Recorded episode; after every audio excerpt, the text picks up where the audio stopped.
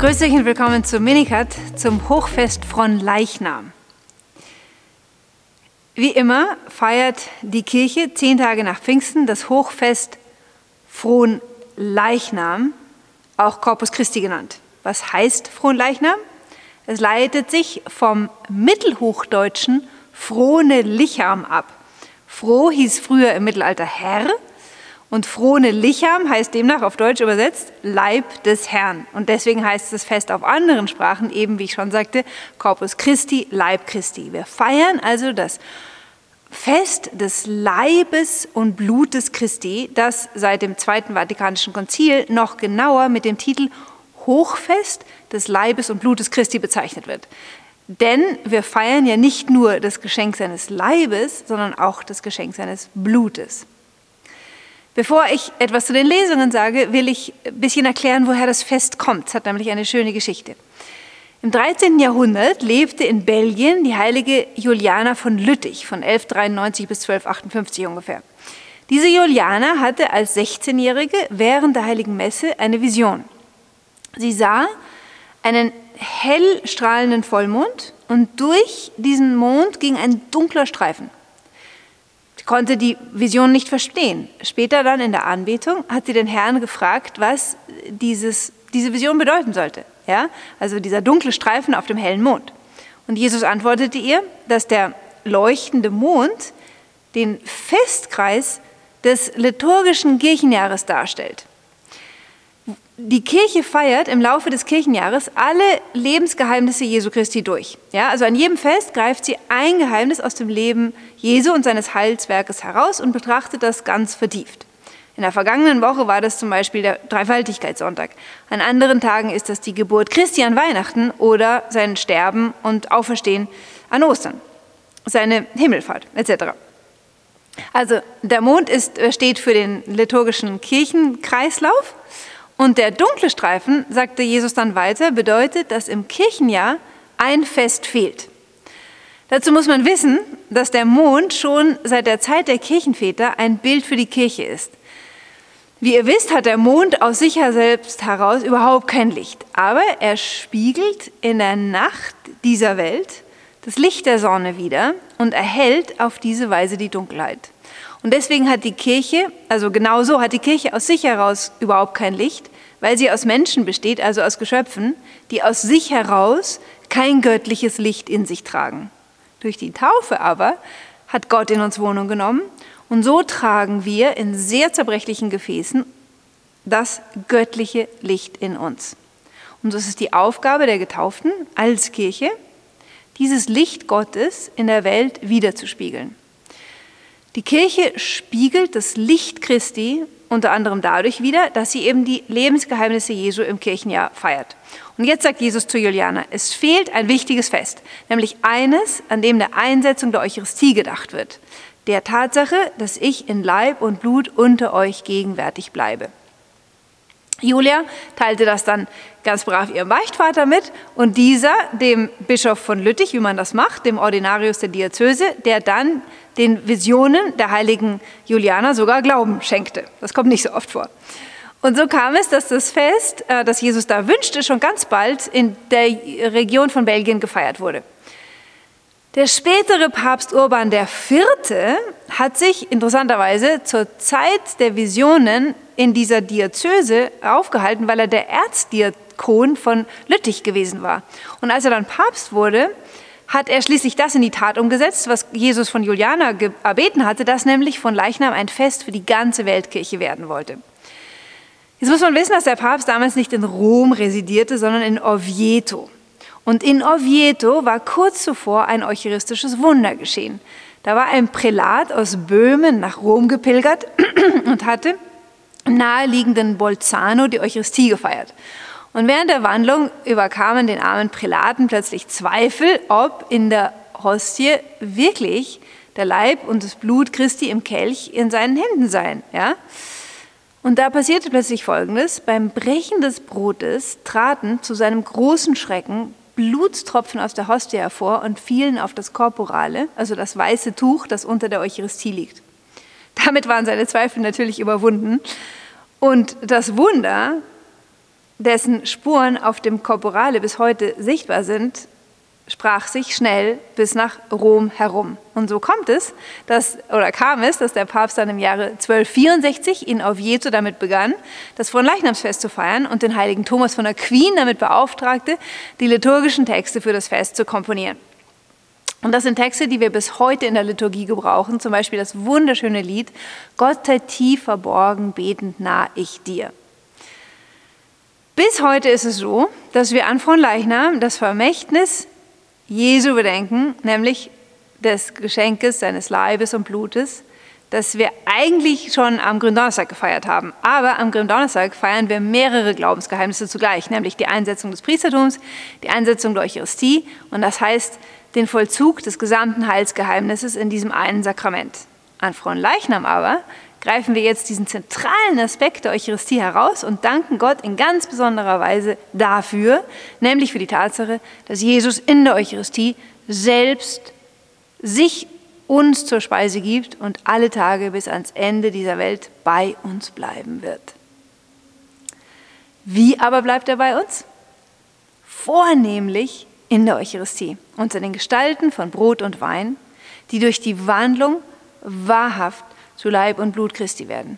Und aus diesem Grund beten wir auch außerhalb der Eucharistiefeier seit bald 800 Jahren den Leib Jesu im allerheiligsten Sakrament des Altares an, in dem er mit Gottheit und Menschheit ganz und gar gegenwärtig ist. Und das ist auch der Grund, warum wir Jesus an diesem Tag öffentlich unsere Anbetung und Liebe schenken, wenn wir ihn in Demonstranz durch die Straßen unserer Städte und Dörfer tragen. Wir wollen ihm vor den Menschen unsere Dankbarkeit kundtun und unseren Glauben an seine Gegenwart bezeugen. Und womöglich ist es sehr zu empfehlen, an einer solchen Fronleichnamsprozession teilzunehmen, denn zu wem sonst sollte man sich öffentlich bekennen, wenn nicht zu Jesus, der allein uns ewiges Leben und vollkommenes Glück schenken kann. Jetzt endlich zu den Lesungen an diesem Sonntag, an diesem Fest. In diesem Jahr, wir sind im Lesejahr B, steht nicht wie man an Fronleichnam erwarten würde, der Leib Christi im Zentrum, sondern sein Blut. Dies ist über die Jahrhunderte sehr verehrt worden, aber in unserer Zeit haben wir diese Andachtsform, die eigentlich sehr schön und extrem wichtig ist, leider ein bisschen verloren. In der ersten Lesung aus Exodus 24, 3 bis 8 sehen wir, wie Moses den ersten Bund mit dem Volk Israel schließt. Moses schlachtet Tiere, nimmt das Blut und gießt es in einen Behälter und sprengt dann die Hälfte des Blutes zum Symbol auf den Altar, der symbolisch für Gott steht. Und anschließend nimmt er das gleiche Blut und besprengt damit das Volk Israel und gibt ihnen die zehn Gebote, die gewissermaßen die Vertragsgrundlage für diesen Bund sind und fragt das Volk, ob es bereit ist, diesen Bund zu den Konditionen der zehn Gebote eingehen will. Und das Volk antwortet, Amen, Amen, ja, das wollen wir. Als Zeichen des Bundesschlusses nimmt Moses dann die andere Hälfte des Blutes und besprengt damit das Volk. Was geschieht durch diese Sprengung von Volk und Altar mit dem Blut der Tiere? Diese Blutsbesprengung war ein altorientalischer Ritus, der zwei Bedeutungsebenen hatte. Zum einen zeigt er an, dass beide Vertragspartner bereit waren, füreinander zu sterben und dadurch quasi eine Blutsverwandtschaft eingingen. Und das ist ist zwar im Alten Testament nur symbolisch angedeutet, weil Gott reiner Geist ist und kein Blut hat und das Volk nur mit dem Blut von Tieren besprengt wird, aber da das Blut einer gemeinsamen Quelle entsprang, nämlich dieser Tiere, brachte der Ritus trotzdem zum Ausdruck, dass beide Parteien füreinander sterben und gemeinsam auferstehen und von nun an Blutsverwandte sind, also zu einer gemeinsamen Familie gehören. Gleichzeitig soll es bedeuten, dass wenn einer von beiden den Bund bricht, ihm so geschehen soll wie diesen Tieren, nämlich, dass er als Strafe für den Vertragsbruch sein Leben würde lassen müssen, das heißt sein Blut vergießen. Ja, es ist also quasi eine Selbstverfluchung. Wenn ich den Bund breche, dann soll es mir so gehen wie diesen geschlachteten Tieren. Nun, bekanntlich brach das Volk Gottes im Alten Testament unzählige Male diesen Bund. Man hätte also eigentlich erwartet, dass Israel hätte sterben müssen. Das tat es tatsächlich, aber nur symbolisch, indem es nämlich ins Exil gehen musste. Ja, also die, die, Babylonier und die Assyrer, die alles platt machen, ist tatsächlich die Strafe für diesen Bundesbruch. Aber der Tod geschieht als Volk nur symbolisch, es geht ins Exil. Ähm, das geschieht, weil Israel sich quasi selbst unter einen Fluch gestellt hatte, indem es zugestimmt hatte, alle Gebote zu halten und zu sterben, in dem Fall, dass es gegen die Gebote verschossen würde.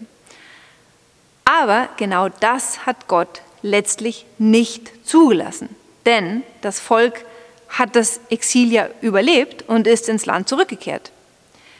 Anstatt sein Volk dem ewigen Tod anheimzugeben, ist Gott selber Mensch geworden, eine Israelit wie sie, und hat an ihrer Stelle, ja tatsächlich an unserer aller Stelle, sein eigenes Blut vergossen zur Sühne, nicht für seinen Vertragsbruch, sondern für unseren Vertragsbruch. Das nennt man zur Sühne für unsere Sünden. Diese Glaubenswahrheit hören wir dann in der Lesung aus dem Hebräerbrief noch einmal in anderen Bildern beschrieben. Hebräer 9, Verse 11 bis 15. Da heißt es, dass wir in Jesus einen neuen hohen Priester haben, der nicht wie der Priester im alten Bund mit äh, bildlich mit dem Blut von Böcken und Stieren äh, in das Innerste des Heiligsten geht, sondern dass das nur eine Anspielung, also das ist eine Anspielung auf den jährlichen Ritus der Sündenvergebung im Alten Testament, bei dem einmal im Jahr der Priester am Yom Kippur-Fest ähm, in das Innerste des Tempels ging und mit dem Blut von Stieren und Böcken den Altar besprengt, um das Volk zu entsühnen. Das aber geschah, wie ich sagte, genau nur bildlich. Der Hebräerbrief sagt jetzt, dass Jesus nicht nur in ein von Menschenhand erbautes Tempel hineinging und nicht mit dem Blut von Böcken und Stieren, das ja niemals wirklich Sünden wegnehmen kann, sondern er ist mit seinem eigenen Blut in einen ganz anderen Tempel hineingegangen, nämlich in das Innerste der Dreifaltigkeit. Und mit diesem seinem Blut hat er uns von unseren Sünden entsühnt. Und deswegen hören wir dann Jesus im Evangelium bei der Einsetzung der Eucharistie zu den Jüngern sagen, das ist mein Blut des Bundes, das für viele vergossen wird. Markus 14, 24. Mit diesen Worten bringt Jesus genau die beiden zuvor genannten Aspekte des Bundesschlusses im Blut zum Ausdruck. Erstens Stiftung von Blutsverwandtschaft, zweitens Vergebung der Sünden. Die Menschheit Jesu ist der Altar des neuen Bundes, auf dem Gottheit und Menschheit zugleich mit dem Blut des Bundes besprengt werden und somit zu Blutsverwandten werden. In Jesus, in seiner Person, sterben Gott und Mensch füreinander, weil Jesus ja 100% Gott und 100% Mensch ist, und stehen miteinander auf. Zugleich ist es das Blut, das Jesus als Sühne für unsere Sünden vergießt, sodass wir in jeder Eucharistie, da sich der Bundesschluss erneuert, von unseren Sünden neu reingewaschen werden. Dieser neue Bund kann nicht mehr wie der alte durch die Sünden des Volkes zunichte gemacht werden. Nein, der neue Bund ist ein ewiger Bund, den die Sünde des Menschen nicht zerstören kann, da er im Blut Christi geschlossen wird, das für alle Zeit die Sünden der Menschen gesühnt hat und der in jeder Eucharistiefeier neu gegenwärtig wird, dieser Bundeschluss. In jeder Eucharistiefeier werden das Leiden und Sterben Christi, sein Leib und sein Blut vergegenwärtigt, das Jesus nur einmal für alle Zeit im Kreuz vergossen hat. Aber durch das Geheimnis der Liturgie ist dieses Sterben und damit sein Blut aktuell gegenwärtig, wenn das heilige Messopfer dargebracht wird. Immer wenn der Priester den Kelch erhebt, können wir daher beten, in diesem Blut möchte ich meinen Taufbund neu mit dir besiegeln. Wasche mich, Herr, durch dein kostbares Blut. Wasche mein Gewissen von seinen toten Werken. Reinige mich von meinen Sünden, Herr, und beschütze mich durch dein kostbares Blut vor dem Todesengel. Immer wenn wir die Eucharistie feiern, empfangen wir gleichzeitig das Blut Christi, ja, weil die Kirche lehrt, dass Leib und Blut Christi beide unter jeder der beiden Gestalten voll und ganz gegenwärtig sind. Also trinken wir sein Blut auch, wenn wir nur das Brot empfangen.